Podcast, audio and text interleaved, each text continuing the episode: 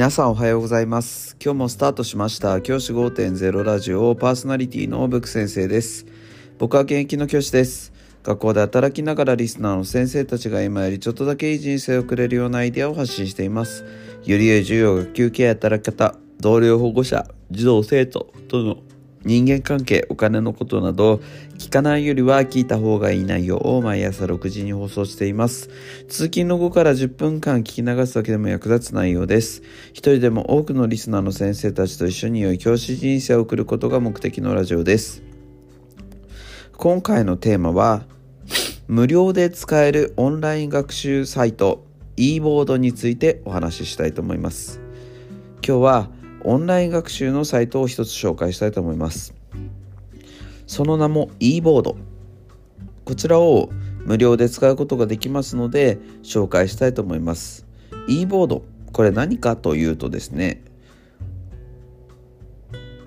ネット上のサービスになります。で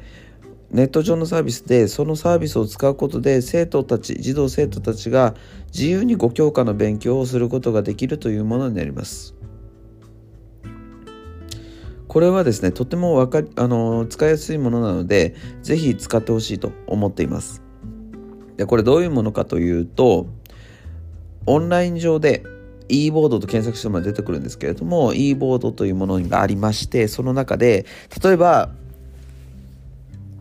e ボードやりました使ってみましたってなった時にそこで最初に授業の解説動画を見ることができます。授業の解説動画を見てその解説動画を見ながら学習内容を自分で理解することができます。その理解の後に動画を見終わった後に問題を解くことができます。その問題演習はそのクイズみたいなものなんですけれどもそのクイズを解きながら練習をすることができます。そしてそれがですねどんどんどんどん蓄積されていくルールになっていてログインすることでその学習履歴ログを残すことができるということがこのサービスの良さになります。でこのサービスを使うことによってその授業の中で学んだことを家で自分で復習をしたりとかあるいは授業で学ぶ前に自分で予習することができたりとかあるいは中学1年生でだけども小学校から復習し直せたり逆に中学校1年生が中2の範囲を学習しておくこともできるようになっています。このサービスを利用することによってかなり生徒たち児童生徒たちの学習が促進されると僕は思っています。でこれなんですけれどもあの非営利の団体がこの活動をしていて本当にまあボランティアみたいな形でこのサービスを提供してくれています。でこのサービスによってあのお金がかかることは教育機関であればありません。であの登録が最初に必要なんですけれどもその登録をすればあの生徒たちがログインすることができるようになっていきます。で一応ねそのサービスの中であの寄付という形であの求められてることはあるんですけれども一応無料で使うことができます。僕は個人的にす素晴らしいサービスだなということで思っているので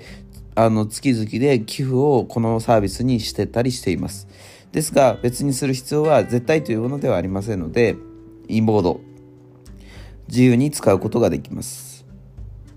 このサービスですね実はコロナ禍の時にとっても人気になりまして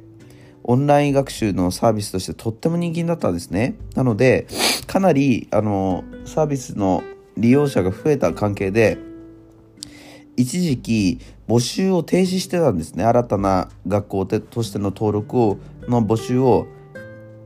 停止してたことがありました。なんですけれども、今は落ち着いてきて、改めて募集がかけられていますので、ぜひ今オンラインの学習サイトを何も使っていないよという方はですねこの e ボードを使ってみるのはいかがでしょうか。じゃあ今日はこの辺で起立例着席。さようなら。また明日。